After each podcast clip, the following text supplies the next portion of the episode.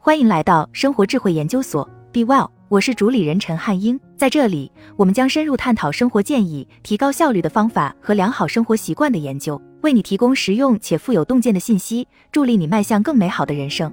很少有人一觉醒来就想我需要哲学，这完全是可以理解。当然，每个人都有自己的问题，并都在以这样或那样的方式处理生活中的困难。讽刺的是，这正是古代哲学想要改善的事情。伊壁鸠鲁曾经说过，哲学家的话是徒劳的，他不能治愈人类的痛苦。几个世纪后，梭罗表达了同样的想法：成为一个哲学家，不仅仅是要有微妙的思想，甚至也不仅仅是要建立一个学派。哲学是为了解决生活中的一些问题。哲学不仅是理论上的，而且是实践层面的。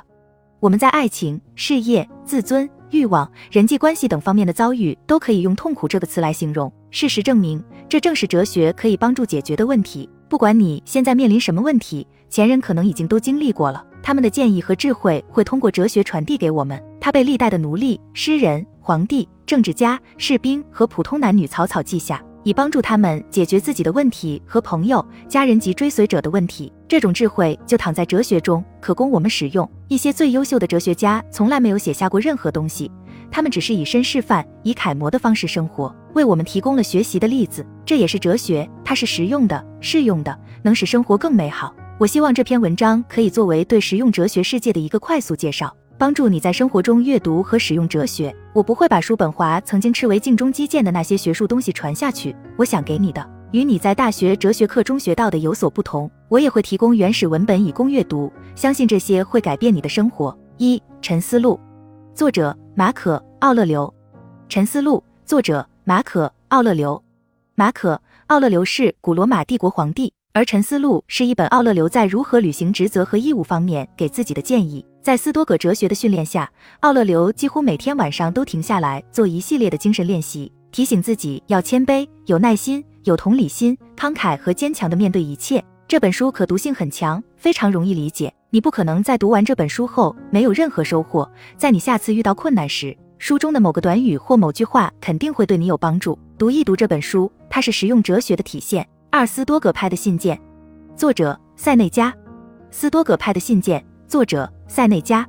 塞内加和奥勒留一样，在罗马也是位高权重的人物。他还是一个伟大的作家。从外表上看，他是一个值得信赖的朋友。能给他的朋友提供很好的建议，这些建议大多以信件的形式留存下来。现在我们可以阅读这些信件，引导自己解决悲伤、财富、贫穷、成功、失败、教育及其他许多问题。塞内加也是一个禁欲主义者，但像奥勒留一样，他很实际，并从其他学派大量借鉴。正如他对一个朋友说的那样：“如果这句话好，我才不在乎作者是谁。”这就是实用哲学的精神。它来自谁或何时并不重要，重要的是它是否对你的生活有帮助，哪怕只有一秒钟的帮助。阅读塞内加就能做到这一点。他的其他思想集也很不错，《论生命之短暂》就非常好。三普布利乌斯·希鲁斯的道德箴言，作者普布利乌斯·希鲁斯。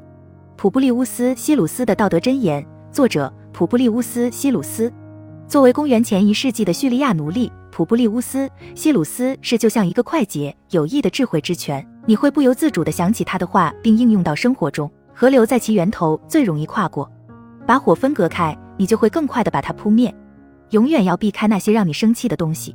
这些都是我能立刻想到的。这些内容都很好，值得你在遇到困难时重读。四序语，作者赫拉克利特。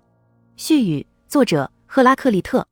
虽然我提出的其他大多数实用哲学建议都倾向于是硬核的和实际的。但赫拉克利特可能看起来有点诗意。不过，这些优美的诗句和其他建议一样，都是直接的、永恒的、实用的。求智慧的人要像我这样做：询问自己的内心。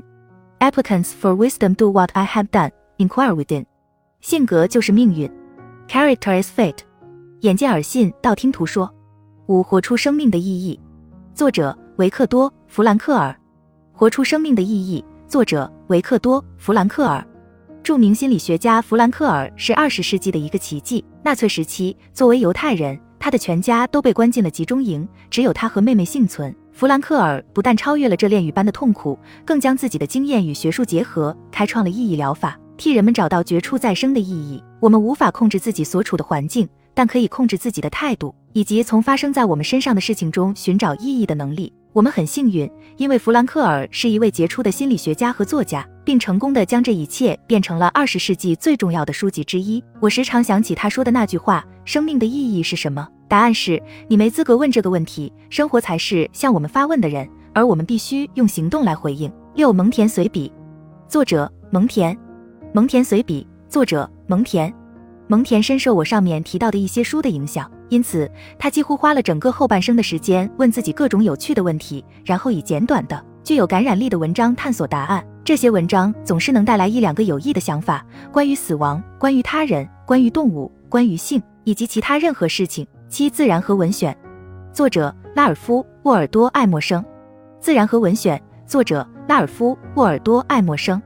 蒙田的散文有助于我们思考，而爱默生的散文能促使我们行动。他们提醒我们，我们最终要对自己的生活负责，要做出道德的选择，要发挥我们的潜力。相对于懒散的梭罗，我更喜欢爱默生，因为与大多数经典作家不同，他体现了美国人特有的动力和野心。如果你没有读过爱默生，你应该读一读。如果你读过，而且你深深记得他提醒我们要从别人的作品中认识到自己的天才，或者他提醒我们要体验大自然的美，那也算作哲学。八文章与箴言，作者阿瑟·叔本华。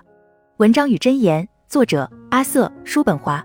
叔本华是一位才华横溢的作家，他的快速思考能帮助我们解决难题。他的作品经常关注意志，我们内在的动力和力量。对于那些本来很难消化的东西，所有的苦难、烦恼、失落、悲伤，只有时间才能消化。九伊壁鸠鲁精选，作者伊壁鸠鲁。伊壁鸠鲁精选，作者伊壁鸠鲁。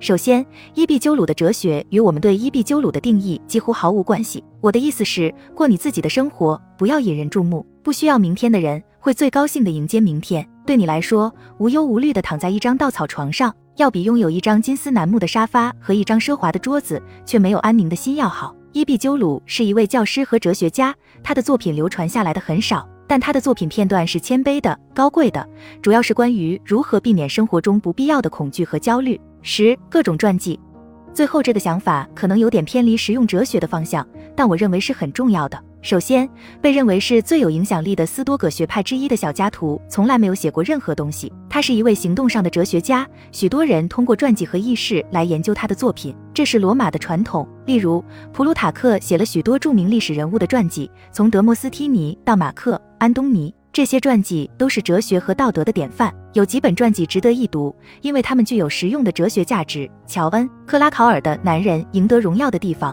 泰坦·约翰·洛克菲勒的一生，弗雷德里克·道格拉斯的自传《我的束缚和我的自由》，瑟诺芬的《塞勒斯大帝》。我尽量每个月至少读一本这样的传记。这个列表并不完全，许多其他实用哲学的伟大著作都没有包含进来，当然也没有其他的理论和系统哲学的伟大著作。我相信一些纯粹的哲学主义者会反对我推荐上面的书，以及我对他们最喜欢的一些思想家的描述。但我希望他们明白，我们的目标是一致的，让更多的人按照初衷使用哲学。我希望读者能从这些建议中得到一些安慰、帮助或启发。这些书改变了我的生活，我希望他们也能改变你的生活。好了，以上就是今天的分享。如果您有什么看法，欢迎在下方留言与我们交流分享。期待我们下次相遇。